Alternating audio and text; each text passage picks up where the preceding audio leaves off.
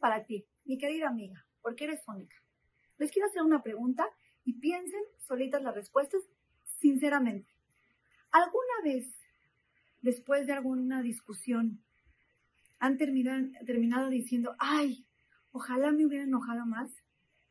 Yo creo que jamás. Yo creo que es todo lo contrario. Realmente, muchas veces cuando tenemos una discusión, terminamos, ay, es que no hubiera dicho esto, es que, ay, nos arrepentimos de tantas cosas.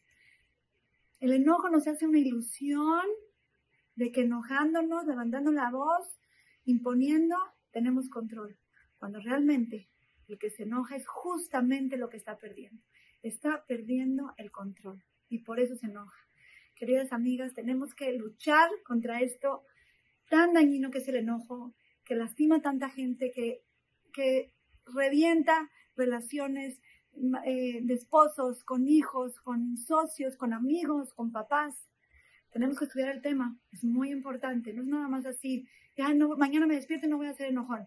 No, cambiar una cualidad es bien difícil, pero podemos hacerlo.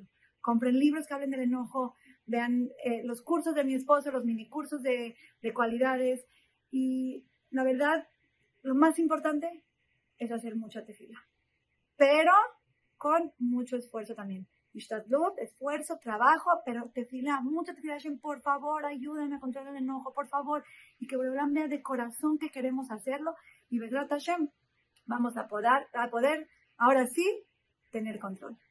Las quiero mucho y les mando un beso.